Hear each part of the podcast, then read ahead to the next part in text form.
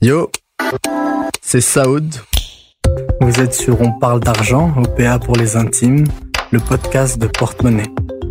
Aujourd'hui, on parle de l'économie de Donald Trump avec Mathieu Dufour, professeur à l'Université du Québec en Outaouais et chercheur à l'Institut de recherche et d'information socio-économique, l'IRIS. Ça fait déjà deux ans que Trump est président de la première puissance mondiale. Suivant son programme, il a lancé une politique nationaliste forçant les entreprises américaines à revenir sur le territoire. Il a combattu l'immigration clandestine et rentré dans des conflits commerciaux, a renégocié des traités de libre-échange, bref, America First. Pour Trump, tout ce que fait Trump est exceptionnel. That's a tremendous drop. That's a very tremendous increase. These plants are creating tremendous numbers of jobs. Tremendous. Et historique. An economic turnaround of historic proportions. The lowest level in recorded history. A record low, lowest in history. And that's the highest level also in history. Pour ses adversaires, Trump est un ramassis d'inepties fascistes, un danger pour le monde qu'il faut démettre au plus vite pour revenir à notre belle routine libérale. Celle des Bush, des Obama, des Clinton, qui écoutent si peu le peuple qu'ils peuvent le servir aveuglément. You could put half of Trump's supporters into what I call the basket of deplorables. Si bien qu'un Trump a pu se faufiler dans la brèche des oubliés. Entre deux tweets, deux breaking news de CNN, on pourrait de ce côté de la frontière parler des vraies affaires Surtout que les élections de mi-mandat pourraient changer bien des choses. Alors que vaut la politique économique de Trump? Qu'est-ce que le protectionnisme qu'il défend? Sa vision peut-elle fonctionner Au final, n'est-il qu'un opportuniste se servant des préoccupations des gens ordinaires au profit des puissants? On en parle avec Mathieu Dufour. Salut Mathieu. Bonjour. Ça va bien? Oui, oui, ça va. Alors, t'as bien aimé mon ma petite intro? Ah, tout à fait. En fait, j'ai trouvé ça parfait. Donc, n'allant ni d'un côté ni de l'autre, mais disons peut-être qu'on peut aller derrière l'espèce de voile de fumée de tweet euh, répétition. Excellent. Euh, Peux-tu te présenter un peu plus euh, pour euh, nos auditeurs? Euh, donc bon alors Mathieu Dufour, je suis un économiste et je suis j'enseigne au département des sciences sociales à l'université du Québec en Outaouais et je suis aussi chercheur à l'IRIS. Je suis spécialisé dans les la finance internationale, euh, l'économie internationale en général, avec un intérêt certain pour les crises financières, en fait. Bon, bah, on se lance dans le sujet, économie intérieure. En fait, est-ce que tu peux nous résumer un peu euh, en quoi a consisté la politique économique intérieure de Trump? Ben, en fait, c'est une politique expansionniste. Euh, ce qui est un peu drôle parce que ça faisait longtemps qu'on associait plutôt ce genre de politique au moment de récession, au moment où l'économie va un peu moins bien. Et là, puis on se dit, bon, ben, faudrait bien stimuler l'économie, faudrait relancer certaines choses. Après ça, quand ça va bien, là, l'État se retire. Pourtant, Trump a décidé d'utiliser ce genre d'outils-là à un moment où ça fait des années que euh, le chômage diminue, qu'il y a un retour de croissance après la grande crise de 2007-2008. Et donc, euh, ça, c'est inusité. Mais grosso modo, c'est une politique expansionniste assez classique à la base, à tout le moins avec les outils que lui a, c'est-à-dire les outils fiscaux euh, de, de dépenses de l'État. Dans cet extrait, les experts de CNN nous disent que les emplois disponibles aux États-Unis sont supérieurs au nombre de chômeurs. Hi there, guys. You know, another strong month for job creation. Just crunching these numbers. Look at what a strong spring it was for hiring. There are basically more jobs available than, than people trying to get them. Hundreds of thousands of people who have now started looking for work. En termes de, de job, là, de ce qu'on voit là, il y a c'est quoi C'est 2,2 millions d'emplois en 2017 qui ont été ajoutés. C'est 1,3 euh, en 2018. Il y a plus d'emplois disponibles que de chômeurs aux États-Unis aujourd'hui. Est-ce que c'est tout de même euh, positif euh, son bilan pour l'instant au niveau de l'emploi, non? Ben, d'abord, il faut dire que c'est pas juste son bilan. Hein. Au moment où on ajoute des jobs en 2007, en 2017, pardon, euh, il y a beaucoup l'inertie des politiques de son prédécesseur. Donc, son prédécesseur fait différentes choses. Ça prend plusieurs mois avant d'avoir un impact. Les jobs se créent au moment où lui est rentré en poste, mais ses politiques à lui euh, portent pas. Immédiatement, à tout le moins. Donc, si on veut, le bilan de 2018, c'est plus le sien. Donc, on est encore en création d'emplois quand même, notons bien. Son, son, gouvernement fait des déficits, je dirais pas record, mais pas tout à fait loin. il y a eu une baisse d'impôts majeure, donc on, on, parle par exemple d'une baisse d'impôts corporatifs de 35 à 20-21 mmh. euh, c'est majeur, c'est énorme. Donc c'est sûr que ça a un effet stimulant. Est-ce que c'est positif? Euh, Ben c'est là que, bon, en tout cas, on a un bout de temps à se parler ensemble, mais il faudra se dire que il y a certaines personnes qui aiment les politiques parce que ça marche pour eux, puis il y en a d'autres qui les aiment peut-être un peu moins bien. Donc on a eu des grosses baisses d'impôts, par exemple. Ça, c'est un effet stimulant, c'est certain. Mais la plupart de ces baisses d'impôts-là sont concentrées en haut de la distribution du revenu euh, ou chez les, les, grandes entreprises, chez les corporations. Donc, il y a une redistribution du revenu vers le haut. Alors, c'est sûr que les gens que ça concerne dans le haut de la, distribution du revenu sont moins contents. Peut-être que les gens qui ont un emploi le sont aussi, mais au final, il y a vraiment une redistribution des ressources vers le haut, par exemple. Je vais te le dire euh, pour qu'on se mette bien d'accord, je me fais l'avocat du diable jusqu'à la fin de l'émission. Le taux de chômage aux États-Unis, là, aujourd'hui, il est tellement bas. Je vais te raconter une petite, euh, petite anecdote. Il y a un gars qui était en prison. Puis avant même de sortir de prison, il a été recruté par une entreprise. C'est pas le genre de truc qu'on voit tous les jours. Donc on a un chômage qui est quoi? 3,9%, c'est le meilleur dans les, sur la dernière décennie là. En fait, c'est le meilleur depuis les 30 glorieuses, depuis euh, les années. Ça fait longtemps qu'on n'avait pas vu ça aux États-Unis. Ça fait euh, des, décennies, oui. Et à, quel point, parce que c'est quand même positif que les gens trouvent du travail, mais à quel point c'est positif? En quoi ça les aide aujourd'hui aux États-Unis d'avoir euh, autant de, aussi peu de chômage? Non, mais c'est une très bonne question aussi, parce que souvent, les, les politiciens sont bien forts pour nous dire qu'ils vont créer de l'emploi, vont créer... Comme si l'emploi en lui-même était une finalité. Mais au final, pour bien des gens, après on peut aimer notre emploi, le détester ou tout ça, il y a plein d'autres, euh, il y a plein d'autres considérations. Mais pour bien des gens, c'est surtout euh, une porte d'accès à des bons de consommation pour pouvoir ensuite aller à l'épicerie et aller faire autre chose avec ça. Donc, oui, si on regarde l'emploi, euh, ça va assez bien, c'est vrai. Euh, il y a un bout démographique à ça, il faut dire. Il y, a, pas mal de gens qui sont sortis du marché de l'emploi parce qu'ils ont eu le baby boom eux autres aussi aux États-Unis. C'est pas juste ici au Canada. Donc, il y a plein de gens qui tombent en retraite, ça laisse de la place pour les autres. Il y a cet effet-là. Mais néanmoins, euh, il faut quand même dire qu'il y a une vraie, il y a une vraie création d'emplois dans les dernières années. Puis le taux d'activité, si on veut, chez les gens était bon. Ça c'est vrai. Cependant, si on regarde par exemple la progression des salaires on devrait se dire, ben, chômage super bas, les salaires devraient commencer à monter. Pour vrai, ils devraient. Mais pour c'est pas vrai, là. Euh, il y a à peine une petite hausse de salaire en termes réels, une fois qu'on ajuste pour l'inflation, depuis quelques années, qui est tout à fait modeste. En fait, donc finalement, les gens ont des emplois, mais souvent, ce sont des emplois qui sont pas super bien payés. Le salaire moyen progresse, le salaire médian surtout progresse pas beaucoup. Donc, si on prend le salaire du ménage qui est en plein milieu de la distribution, par exemple, euh, progresse pas vraiment. Il y a même des salaires qui continuent de baisser dans le bas de la distribution parce qu'il y a des gens qui arrivent juste à se trouver des emplois à temps partiel. Le chômage, faut voir aussi quel genre d'emploi on crée, puis on crée beaucoup d'emplois à temps partiel.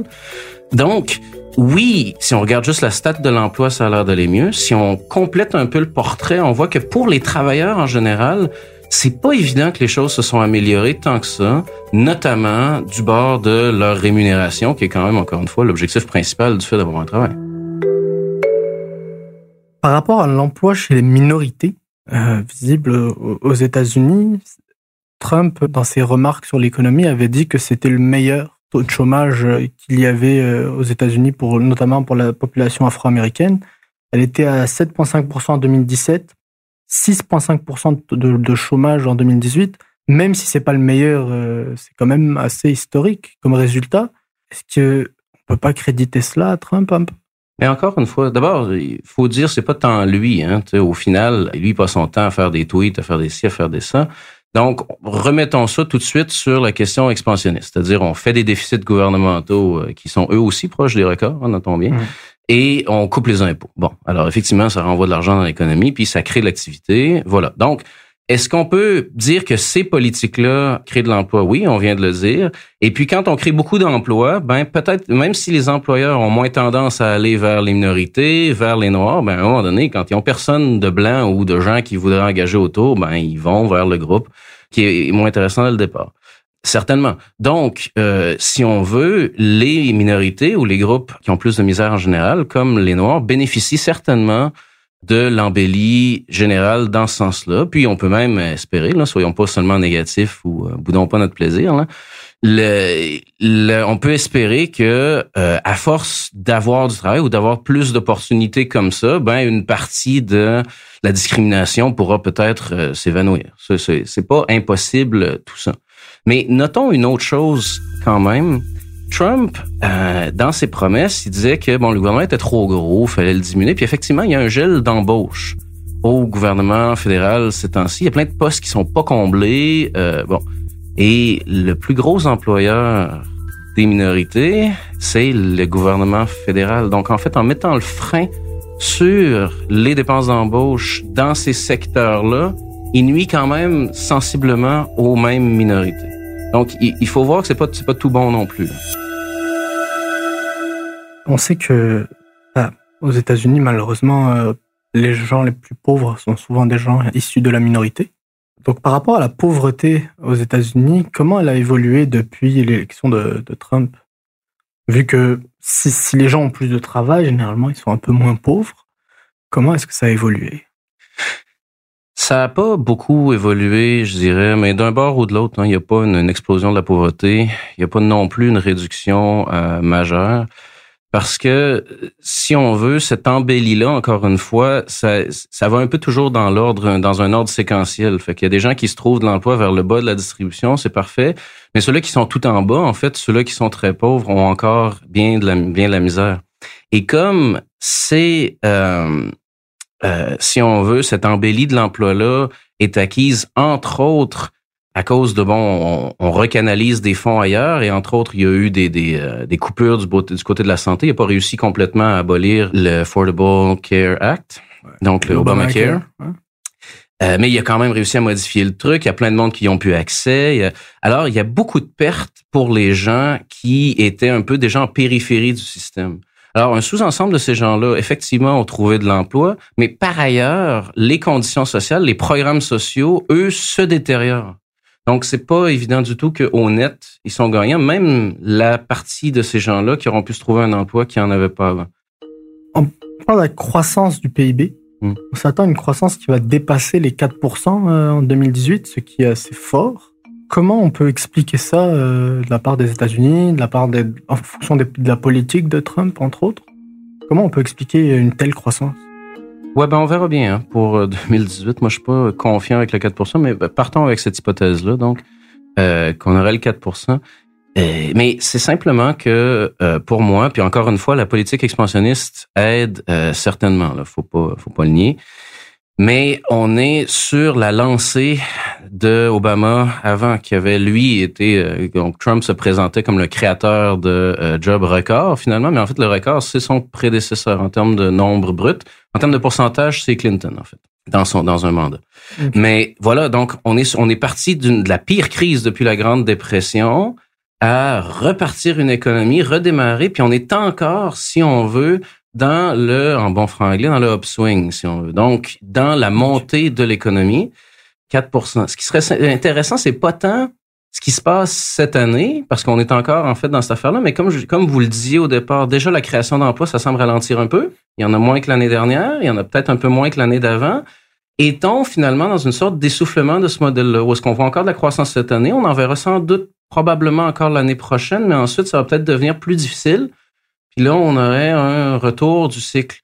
Ou est-ce que là, à un moment donné, à force d'avoir fait une politique interventionniste et expansionniste quand ça allait bien, aura-t-il les outils de relance au moment où ça pourrait aller moins bien, puis ce modèle-là, ce sera épuisé un peu, en fait? Ce sera ça qui va être intéressant à voir. Donc, euh, si on veut, j'aimerais qu'on porte le regard, mais là, on est dans la prospective, vers l'année prochaine. Alors, pour les auditeurs, finalement, gardez l'antenne et continuons de voir dans les prochains mois comment ça va. Moi, je voulais revenir euh, à la comparaison euh, Trump-Obama. Hmm. Parce que bah, y en a un, effectivement, qui va sûrement dire que c'est la continuation du travail qu'il a fait pendant les huit ans qui, qui ont précédé Trump. Puis l'autre qui va dire que c'est un retournement complet de la situation. Parce que par rapport justement aux résultats de Trump, par rapport aux créations d'emplois, etc., ceux d'Obama dépassent ceux de Trump, mais ceux de Trump dépassent largement les estimations qui étaient faites par le Congressional Budget Office. Donc, il y a quelque chose où Trump, quand même, bat les records prévus. Qu'est-ce qu'on en est par rapport à Obama? Ben, comme je vous disais, donc la nouveauté en fait par rapport à Obama, un des changements que Trump a pu faire, ça a été les baisses d'impôts. Ça, c'est certain que c'est à lui qu'on attribue ça. Euh, et l'impôt était beaucoup plus élevé sous Obama. On baisse les impôts, puis c'est certain que ça a un effet de stimulation, surtout si on accepte de juste faire un déficit en conséquence. Et euh, voilà. Mais notons, fait intéressant. Alors oui, il y a une partie qui est attribuable à Trump. C'est certain. Et mais moi, je reviendrai à mon, mon, mon, mon point de vue de tout à l'heure. De fond, si on veut, la poussée de fond, c'est la poussée de l'économie, qui est pas juste une fonction de ce que les gouvernements font. On entend bien, c'est simplement une économie qui touche les bas-fonds en 2007-2008, mais où est-ce qu'on fait un vrai plan de relance qu'on n'a pas tant voulu faire en Europe, entre autres, puis d'ailleurs, eux autres, ça va encore pas super bien. Mais si on le fait, on le fait à fond. Et euh, ça fonctionne, ça relance. Puis là, on est simplement dans le haut de ce cycle-là. C'est un peu ce que le gouvernement fait, mais c'est simplement une dynamique économique classique euh, de cycle finalement. Donc, de business cycle, en fait. C'est notons cette affaire-là, c'est qu'il faut pas tout mettre sur le dos de Trump d'un bord et de l'autre. Et quand ça s'épuisera peut-être un peu aussi. Ça sera pas complètement de sa faute non plus. Il faut, faut, voir qu'il y, y, a une dynamique de fond et puis les gouvernements sont bien contents de euh, se prendre tout le, crédit les fois que ça va bien puis que ça fonctionne. Mais dans une économie de marché, dans une économie capitaliste, euh, le gouvernement a un rôle à jouer, un rôle important, mais pas nécessairement même un rôle prépondérant dans bien des, des facteurs. Disons cela. Mais j'aimerais quand même ajouter quelque chose sur les croissances. Fait que oui, il a fait mieux un peu que les pronostics, mais euh, il y a beaucoup de monde qui avait aimé gager contre lui parce que le personnage est un peu, disons, rébarbatif. Par ailleurs, donc, on n'aime pas prévoir que ces affaires vont marcher entre-temps. Mais notons quand même que il avait dit, je vais baisser les impôts, mais ça va être correct. Je vais pas augmenter la dette parce qu'en fait, ça va tellement stimuler l'économie qu'on va compenser les revenus. Donc, on va ramasser moins de pourcentage de ces revenus-là ou des profits ou tout ça. Mais comme on fait tellement plus de revenus, ben, le plus bas pourcentage, ça va quand même donner plus d'argent au total au final. Donc, il avait annoncé ça, mais en fait, un petit calcul rapide, il faudrait qu'il y ait eu en haut de 6 de croissance pour que ça arrive. Donc, en fait, lui il est en bas de ses prévisions, ou en tout le moins, il est en bas de ce qu'il nous avait annoncé comme étant souhaitable ou ce qu'il nous avait annoncé comme étant ce qui allait se réaliser compte tenu de ses politiques. Après, bon, comme si ce qu'il fait, c'est toujours merveilleux. Tremendous. Puis ce qu'il va faire, c'est toujours euh, un choc historique. Pour en prendre puis en laisser dans ses propres prévisions. Mais notons bien que il avait quand même pas mal surestimé son truc et ça a des conséquences, entre autres, sur le déficit que le gouvernement fait. Là. Lui, il pensait, il avait annoncé qu'il en ferait pas de déficit, il en fait un, puis il en fait un vrai. Là. Euh, donc, il faut voir. Mais effectivement, il fait mieux que les, les prévisions.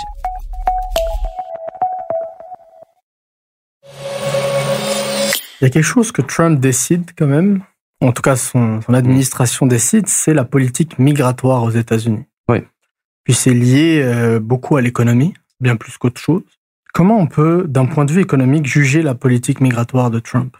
D'un point de vue économique, euh, puis c'est pas juste la politique migratoire de Trump, là, c'est celle de George Bush aussi qui avait décidé de, renvoyer tout le monde dans le temps. C'est celle de, c'est celle passée 2011, euh, de 2001 en fait, 11 septembre 2001. Euh, euh, bon, et même même sous Obama, hein, il y avait une très forte répression, euh, beaucoup d'immigrants qui se faisaient renvoyer chez eux. Euh, c'est pas c'est pas nouveau chez Trump, c'est juste que Trump, il nous en parle à coup de tweet tout le temps, fait que ça nous revient un peu d'en face là. Mais il faut dire que euh, sa politique, au final, c'est peut-être un durcissement, mais c'est un durcissement qui s'inscrit en droite ligne avec ce que ses prédécesseurs depuis quelques mandats faisaient. Fait que notons d'abord ça. Mais deuxièmement, d'un point purement économique, encore une fois, ça dépend des groupes concernés. Si on veut, pour les entreprises, c'est pas une bonne idée. Les entreprises, ils veulent avoir de la main d'œuvre. La main d'œuvre, elle t'arrive. Surtout si en plus si elle t'arrive euh, illégalement, ben, elle est moins capable de négocier des bonnes conditions, décider ça, c'est parfait. Une main d'œuvre captive, qui va travailler fort, qui va travailler pour toi, ça va être merveilleux. Euh, il y a plein de gens qui cultivent des fruits en, Californie qui sont bien contents que la frontière soit poreuse, par exemple. Si tu es un travailleur dans euh, une certaine zone américaine, disons qui allait moins bien, par contre, dans des entreprises où est-ce qu'il y avait moins d'emplois, tout ça, on peut percevoir ça comme étant un danger. Euh, même si objectivement dans les faits, c'est bien rare que cette immigration-là est dans les mêmes secteurs que les gens qui se chantent en danger. Il n'y a pas de réelle concurrence il y a tout un ensemble de jobs qui sont pris par ce monde-là que les Américains qui sont déjà là veulent pas vraiment faire, ou tout le moins pas aux, conditions qui, qui leur sont offertes. C'est sûr que si on me payait 100 000 dollars pour aller dans un champ d'orange, tout à coup, il y aurait beaucoup plus de monde qui, euh, qui appliquerait, mais aux conditions offertes, mmh.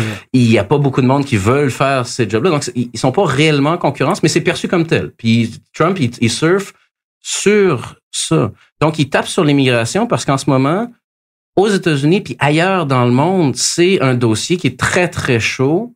Euh, mais je dirais qu'aux États-Unis, l'immigration, c'est une force économique très positive. Même pas, et, et, toute la menace qui est perçue par les travailleurs est fort improbable puis inexacte dans la plupart des cas. Donc, de bloquer plus de travailleurs, c'est pas une bonne idée d'un point de vue économique. Mais on peut se dire que Trump essaie peut-être de ménager un peu le chou puis la chèvre. Il fait, il prend une position très dure sur les immigrants pour différentes raisons électorales.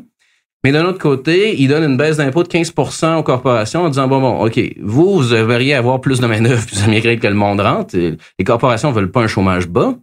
Ils veulent euh, quand même une bonne disponibilité de main-d'œuvre. Mais bon, je vous coupe vos impôts. Après ça, laissez-moi faire mon show à côté, ce qui va me permettre de euh, continuer à faire élire puis continuer à faire différentes politiques de déréglementation aussi. C'est pas juste une baisse d'impôts, mais c'est aussi tout un ensemble de déréglementations, notamment sur euh, le plan environnemental ou ailleurs, qui facilite la vie de bien des corporations polluantes dans ce pays-là. C'est bon pour les entreprises, mais les travailleurs, il y en a qui se sentent euh, mis en concurrence. Oui, tout à fait, mais c'est pas le cas. statistiquement, c'est c'est pas vraiment le cas. Ils, ils occupent pas les mêmes emplois. Donc, il n'y a pas de concurrence réelle. Après, on pourrait se dire que s'il n'y avait pas du tout d'immigrants, disons, ben, il faudrait que les conditions changent dans les autres emplois que les immigrants euh, occupent. Et à ce moment-là, il y a peut-être plus d'Américains qui seraient prêts à, les faire. Donc, effectivement, on peut imaginer un scénario comme ça, mais à ce moment-là aussi, peut-être les fruits me coûteraient plus cher, puis il y a plein d'affaires qui changeraient en même temps. Là. Euh, ah, donc, faut noter ça. Fait que donc, dans les faits, cette concurrence-là, elle, est complètement fausse. Et je vous dirais, tu imaginons les choses différemment. Prenons la, la, population, par exemple, des États-Unis il y a 100 ans. OK? Donc, je la connais pas exactement, là, mais elle est beaucoup plus petite. Et il y a 100 ans, ou disons, euh, on, on sortait de la Première Guerre mondiale, mais on, mettons deux ans plus tard, le, le, le, taux de chômage est pas particulièrement, en fait, il est peut-être plus élevé, avec beaucoup moins de monde. La question du taux de chômage, c'est pas une question du nombre de monde qu'il y a dans un pays, c'est le nombre relatif de ces gens-là qui travaillent ou qui travaillent pas. Des gens qui arrivent sont oui des travailleurs qui ont besoin d'emploi, mais sont aussi des consommateurs qui, par leur présence, par leur consommation, créent tout un ensemble d'activités économiques et tout ça se renforce. Alors, L'idée, c'est que là, on a une population qui a dû décupler depuis 100 ans, disons, et pourtant, on a des taux de chômage comparables. C'est pas parce qu'on a ajouté peut-être 50 de population que tout à coup, on a 50% plus de chômage, parce qu'il y a aussi bien plus d'activités économiques, beaucoup plus d'emplois au total. Alors, l'immigration, l'augmentation de la population, ça crée pas du chômage, ça crée pas des pertes d'emploi, c'est une vue de l'esprit. C'est sûr que de manière immédiate, si demain matin on disait, OK, tout le Brésil déménage aux États-Unis, c'est sûr que demain matin, on peut pas les absorber dans le marché du travail.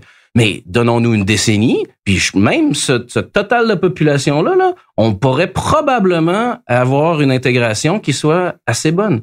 Et, et c'est constant, cette affaire-là. C'est ça, une économie capitaliste, c'est dynamique il y a des choses qui se créent, des choses qui meurent aussi. Il y a des trucs qui changent constamment. Puis l'idée, c'est que le fait que le monde soit là, tant que l'économie est suffisamment dynamique, il se crée en même temps des emplois, en même temps qu'il y a des gens qui arrivent pour les combler. Pour ce qui est de la politique euh, étrangère et mmh. économique de, de, Trump, on en est où là avec l'ALENA? Qu'est-ce qui a changé entre les deux accords? Ah bien, beaucoup de choses. En fait, euh, si vous voulez me, me rappeler pour l'ALENA, on peut se faire une émission complète là-dessus. Euh, Mais c'est beaucoup de choses puis assez peu euh, au, au, final. C'est ça qui ça a été un, gros show de boucan à quelque part. Là. Puis on a beaucoup parlé par exemple de la gestion de l'offre, mais en même temps la gestion de l'offre, le gouvernement fédéral arrête pas constamment de l'enlever. Euh, et en a enlevé un bout avec le traité avec l'Europe, avec l'Europe, on a enlevé un autre bout avec le traité du Pacifique. En fait, on en vient à croire que le gouvernement fédéral essaie de s'en débarrasser petit peu par petit peu, accord par accord, puis en fait, qui est pas tout à fait déçu que cette affaire-là disparaisse pour différentes raisons. Il n'y a pas une grosse protection de leur part. Mais bon, on a beaucoup parlé de ça, puis c'est sûr que ça, ça a un impact. On parlait d'anecdotes tout à l'heure, là, je vous en continue. Moi, cet été, j'ai euh, j'étais en voyage euh, aux États-Unis à un moment donné, j'étais au Wisconsin, puis c'est là qu'est l'État où se produit le plus de fromage euh, aux États-Unis. À peu près 25% de toute la production, alors que c'est une toute petite place, à peu près personne qui reste là, mais peut-être justement ça fait de la place pour les vaches. Euh, il se produit à peu près 25% donc de la production totale. Et euh, j'allais visiter une amie, j'avais une journée de trop finalement, je suis arrivé trop tôt. Je me suis bon, on va faire une petite tournée du terroir. J'arrive dans une fromagerie, euh, ils ont du bon cheddar vieilli qui est délicieux. On arrive pour en acheter. Le prix d'après vous, c'était quoi? Ici, un cheddar vieilli, ça nous coûte euh, pas 25, 30, 35 pièces du kilo peut-être? Là-bas, c'était 2 dollars. Vous me direz c'est 2 dollars américains. Mettons 2,75 en dollars canadiens. Et il était pas en vente, là. C'était le prix régulier à la fromagerie. Donc, tu sais, de dire qu'on protège notre secteur, c'est vrai, mais le leur est sursubventionné. Je pense, je suis pas sûr comment est-ce qu'on ferait pour concurrencer du fromage à 2,75 C'est anecdotique, hein. J'ai pas fait une analyse de tous les prix où ce qu'on Je suis certain qu'il y en a qui sont pas mal plus élevés que ça, puis ils font pas des fromages fins à la française, par exemple. Il y a plein de choses à considérer. Mais c'est juste pour dire que au moment où on ouvre nos frontières, faut considérer qu'il y a plein de secteurs là-bas qui sont vraiment aidés par le gouvernement, qui sont subventionnés. J'arrive pas à croire que à 2 dollars, euh, c'est rentable euh, sans qu'il y ait une aide gouvernementale derrière. C'est impossible à imaginer. Donc, ces accords-là de libre-échange, le problème, c'est que on compétitionne pas vraiment tout le temps à armes égales. On nous donne souvent l'impression que euh, le libre-échange, ben c'est parfait, on enlève le gouvernement du chemin, puis c'est au meilleur au, du mérite, mais c'est pas du tout ça qui se produit. Le, le cas du lait est illustratif d'une industrie qui aux États-Unis est aidée énormément, qui ici l'est un peu aussi, mais si on fait juste ouvrir les frontières, ben nos producteurs se font bouffer. C'est le cas dans bien des zones. Euh, les subventions sont beaucoup plus fortes aux États-Unis en général qu'au Canada, nonobstant ce que Trump peut, euh, peut en dire. Donc, à quelque part, c'est drôle, mais si on veut, le fait que les États-Unis ferment un peu leurs frontières ou qu'on permette pas nécessairement une fluidité, peut-être que ça aurait pu avoir un effet positif, par exemple, sur notre secteur manufacturier qui est euh, en, en partie déménagé au Mexique, entre autres, qui est en partie déménagé ailleurs. Donc, on parlait du point de vue libéral au début, puis la plupart des économistes sont pro-libre-échange d'un bout à l'autre et vont vous dire, oui, oui, il faut ouvrir les frontières, faut aussi. Alors, c'était les hauts cris de la part de tout le monde pendant les négociations, ça allait être, le monde allait s'écrouler si on n'allait pas d'aller là. Ne nous rappelant pas vraiment, d'ailleurs, euh, qu'on n'en a pas eu tout le temps un, l'ENA, là. Moi, j'avais fait une recherche là-dessus dans le temps. Puis si on regarde les moments où ça a été signé, là, donc, euh, disons, début des années 90 pour puis c'est mis en œuvre, on voit pas de grosse montée du PIB au Canada. On voit pas de boost économique. On voit même pas une si grosse montée des exportations au final. Si on regarde 25 ans plus tard, on est à peu près au même niveau d'exportation sur le PIB qu'on était avant l'accord. C'est pas. Puis en fait, on exporte moins aux États-Unis qu'on exportait avant l'ALENA parce qu'on a diversifié nos trucs. Donc, je réponds pas vraiment à votre question directement parce que c'est tout un autre sujet. Mais l'accord de libre-échange en lui-même, oui, ça, ça tenait à Trump parce que la politique étrangère, ça, c'est vraiment le président, alors que bien des choses qu'on a dites à l'intérieur, c'est des choses qui relèvent du Congrès, du Sénat, du, de plein d'autres mhm. mondes. Mais c'était pas un si gros enjeu. Puis même dans l'incertitude, il n'y a pas eu euh, une, des, un paquet d'entreprises qui sont, qui sont disparues du Canada. Il n'y a pas eu une récession au Canada pendant, pendant ces années-là. Il n'y a pas eu... Il y a eu quelques changements. Les évaluations que la Banque de Montréal avait fait, puis que le Conference Board avait fait, entre autres, c'est que si jamais on enlevait l'accord au complet, puis on, s'en débarrassait, peut-être qu'on allait avoir une baisse du PIB de 2% sur 5 ans, mais sur une croissance qui allait être là avant, fait qu'on tombait même pas en récession, finalement, c'était pas dramatique. Donc, je fais une petite synthèse rapide. Il n'y a pas beaucoup de choses qui ont changé. Il y a quand même des points positifs, notons-le. Un des, des, aspects de cet accord-là qui avait pas de sens, c'est le fait que les compagnies pouvaient poursuivre le Canada sur des profits anticipés qui étaient pas faits parce qu'on avait voulu mettre, par exemple, une réglementation environnementale. Il semble que les compagnies pétrolières peuvent encore le faire, mais en tout cas, toutes les autres compagnies peuvent pas. La loi de proportionnalité qui forçait le Canada à offrir une partie de son pétrole aux États-Unis, ça aussi c'est disparu. Fait en fait c'est une avancée. Et le fait qu'il y ait certaines protections salariales au Mexique, ça fait en sorte qu'on va moins se concurrencer sur une baisse de salaire. Fait qu'il y a des petites choses comme ça qui sont positives. La gestion de l'offre, c'est pas c'est pas majeur, c'est majeur pour les producteurs de lait évidemment là. Pour l'économie au complet peut-être pas. Mais au final, c'est surtout un retour au statu quo avec quelques petits changements positifs, quelques industries qui vont un peu moins bien. Les tarifs sur l'aluminium et l'acier sont encore là, tout ça. Fait que c'est un peu ça que j'en dirais. Si on parlait de la Chine, parce que c'est un peu le grand mastodonte de, l'économie avec euh, les États-Unis, là. C'est une lutte qui finalement devait arriver quand on, est euh, deux grandes économies en concurrence. Qu'est-ce qui s'est passé entre la Chine et les États-Unis? Ah ben là aussi, hein, c'est toute une émission, c'est pas grave. Je vais essayer de le faire un peu plus court que tantôt. Euh... Donc rapidement, ça fait des années que la stratégie de la Chine pour s'industrialiser rapidement, c'est d'utiliser le pouvoir d'achat occidental pour acheter ses trucs. Et notons au fait que c'est la plupart du temps, c'est des compagnies occidentales qui sont en train d'opérer en Chine. En hein. fait l'histoire de euh, c'est des compagnies chinoises qu'on bloque un peu de ça, c'est sûr. Il y en a de plus en plus à mesure que l'industrie se développe, mais c'est beaucoup des compagnies occidentales qui sont là, qui ont une partie de leur production là, puis bon. Mais néanmoins, donc, le bout de la production qui a lieu en Chine, l'idée, c'était de le vendre à l'extérieur pour profiter du pouvoir d'achat ailleurs pour réimporter les capitaux. Une des manières dont ils ont fait ça, c'est en sous-évaluant leur monnaie, c'est-à-dire en intervenant constamment sur le marché monétaire pour baisser leur taux de change. Et ça fait que leurs produits se vendaient donc un peu à rabais à ce moment-là, parce que si le taux de change est bas, ben ça veut dire que le mon dollar américain, par exemple, me permet d'acheter plus de trucs de Chine, alors ça donne un boost à l'importation. Et en échange, en fait, ils ont acheté de la dette américaine. Alors, euh, il y, il y a une bonne partie de la dette publique américaine qui est possédée par les Chinois pour faire leur intervention, grosso modo, ils exportaient aux États-Unis, mais ils prenaient ces dollars-là, ils les dépensaient pas. Ils rachetaient de la dette ou des, différentes choses. Mais donc, ça faisait une pression à la baisse sur le yuan euh, chinois. Et à ce moment-là, ça leur permettait de booster ça. Donc, ça crée deux choses. Ça crée une détention de la dette publique en Chine, ce qui, pour beaucoup de personnes, c'est un peu dérangeant aux États-Unis, d'une part. Mais d'autre part, ça crée des déficits commerciaux systématiques. Là, avec la crise de 2008, très rapidement, la Chine essaye de se virer de bord puis de se développer un marché, un marché intérieur parce qu'il dit à terme, on va pas pouvoir se fier constamment sur les Occidentaux qui nous achètent nos trucs. Donc, tout ça, c'est en train de se faire, mais on peut pas, en 5, 10 ans, se développer un marché intérieur équivalent à celui des États-Unis. Alors, il y a encore besoin du commerce. Et il y a encore des politiques. C'est quand Donald Trump, finalement, utilise ça, encore une fois, comme cheval de bataille pour gagner des élections. Là. Mais la source de, du conflit ou du désaccord, si on veut, c'est celle-là. Mais j'aimerais dire un truc. Là où on voit que c'est très symbolique, à quelque part, son histoire avec la Chine, c'est donc il nous met, il met des quotas ou il met des tarifs, en fait, sur la Chine. C'est-à-dire qu'il met des taxes sur les exportations de la Chine, mais non pas sur les produits qui viennent d'ailleurs, juste sur la Chine.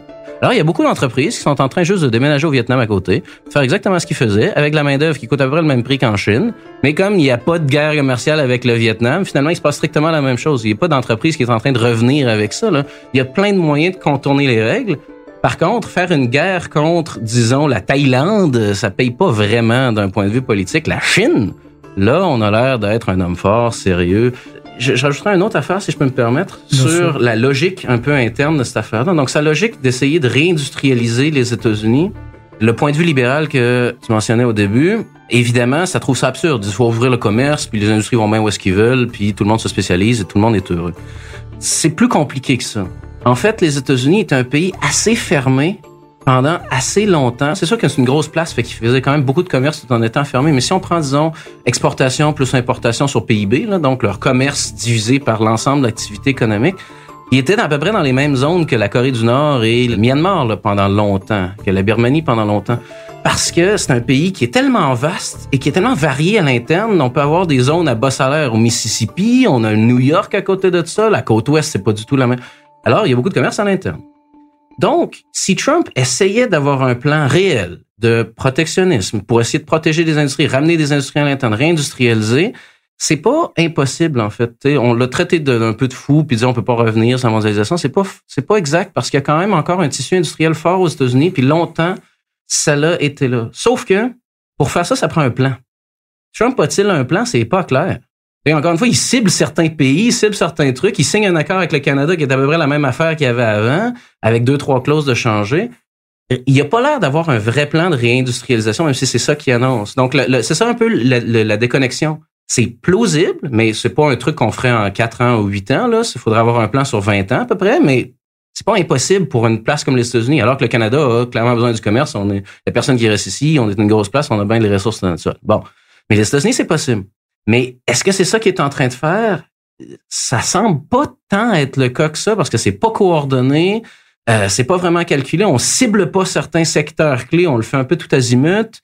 Alors, je, veux vraiment dire la déconnexion entre un plan qui, de manière rhétorique, pourrait être possible et le fait que ça soit pas clair du tout que c'est ça soit ça qu'ils sont en train de faire. Justement, bah, pour conclure, entre le protectionnisme de Trump et le libre-échange euh, qui existe à peu près partout en Occident, c'est quoi la part belle euh, de tout ça? Qu'est-ce qui est bien d'un côté Qu'est-ce qui n'est pas bien de l'autre? Qu'est-ce qui est préférable? Entre le protectionnisme de Trump et libre-échange, disons, de Macron, qu'est-ce qu'il y a? Là aussi, ça dépend à qui on parle. prenons le libre-échange, par exemple. Donc, on nous annonce généralement une embellie économique, un boost, on se spécialise, on devient plus productif. On est. Comme je vous ai dit, pour l'ALENA, nous, on avait cherché en vain des réels gains de productivité. Fait que c'est pas du tout évident sur cette base-là. Mais même quand ça arrive, il faut d'abord essayer de voir, on va se spécialiser dans quoi? Ben, le, le, le Canada qui s'ouvre au libre-échange, ça a voulu dire beaucoup une respécialisation dans les matières premières, en fait. Parce que on se fait pousser dans des secteurs où est-ce qu'on est réellement plus fort, puis des secteurs que qui étaient viables, mais peut-être un peu moins concurrentiels que d'autres. Là, on s'en fait éjecter. Donc, on, perd de la job manufacturière depuis des années au Canada. Par contre, l'industrie pétrolière, ça va pas si mal. Euh, quand le prix du pétrole est bon, on s'entend là. Puis, effectivement, ça lui prendrait peut-être des pipelines euh, pour sortir le truc. Mais euh, le fait est que, donc, la question de la spécialisation, on se fait spécialiser dans quoi? Pour bien des pays du tiers-monde, par exemple, quand on ouvre d'emblée au commerce international, on se retrouve à se spécialiser dans le café, dans les bananes, dans un paquet d'affaires qui n'ont pas un très grand potentiel de croissance. Et on n'arrive pas à s'en sortir parce que commerce ouvert, on n'est pas capable du jour au lendemain de concurrencer des grandes, des grandes manufacturiers qui sont plus longtemps. Ça prendrait longtemps avant de développer une alternative, à moins d'être l'Inde ou la Chine, d'être une, vraiment une grosse place. Et pourtant, c'est ce que demande le FMI. Là. Oui, précisément. Nous, parce que le FMI, c'est pas un Africain qui gère ça, là. Nous, on demande à l'Afrique d'ouvrir leurs frontières puis de nous envoyer, s'il vous plaît, du coltan puis du café. Moi, ça me semble assez logique, en fait, comme position de notre part. Euh, Ouais, mais donc à ce, à ce niveau-là, le, le, retour de Trump à un protectionnisme, est-ce que c'est pas euh, moins euh, un danger qu'une opportunité pour euh, ben, comme, le Sud? Comme je te dis tantôt, oui. Cas historique, prenons la Grande Dépression. Le dernier gros épisode de protectionnisme en Occident, c'est la Grande Dépression. Tout le monde s'était refermé sur soi parce que l'économie allait mal, on se replie, on fait bon. Et Pourtant, ça allait pas mal partout. L'Amérique latine a connu des taux de croissance très, très intéressants parce que là, tout à coup, on arrêtait de s'occuper d'eux autres. Les États-Unis, se préoccupaient de ce qui passait à l'interne, géraient les trucs, laissaient beaucoup de place au développement d'une industrie locale. Dans les années 30, euh, ça se passe pas si mal que ça au Mexique, ça se passe pas si mal que ça dans bien des endroits en Amérique latine. Fait que c'est pas nécessairement euh, négatif. Et le libre-échange, je vais mentionner une dernière chose, là. C'est cool pour les entreprises en général parce que ça peut leur permettre de se mettre un peu partout puis de d'y aller avec ce qui est optimal pour elles. Un peu moins pour des travailleurs qui sont pas mobiles. Alors imaginez un, un Occident qui ferme ses frontières, donc les travailleurs peuvent plus bouger, mais en échange qui ouvre le commerce international. Ça veut dire que l'entreprise a toujours, la possibilité de menacer de s'en aller à tout bout de champ, de, de voyager. Par contre, le travailleur, lui, est pris chez lui. Donc lui, il a pas le choix. Alors tout à coup, on vient de changer la balance des possibilités de négociation moi, je dirais que les hausses de salaire qu'on voit pas aux États-Unis là, depuis bien des années, je comme ce que je, dont je parlais au début, une bonne partie de cette raison-là, c'est l'ouverture des frontières et la mobilité relative des entreprises qui est beaucoup plus grande que celle des travailleurs. Merci Mathieu Dufour, professeur à l'Université du Québec en Outaouais. Merci Bastien Gagnon La France à la réalisation. Merci à Philippe Seguin au montage. C'était Saoud de Portemonnaie, une production Cube Radio.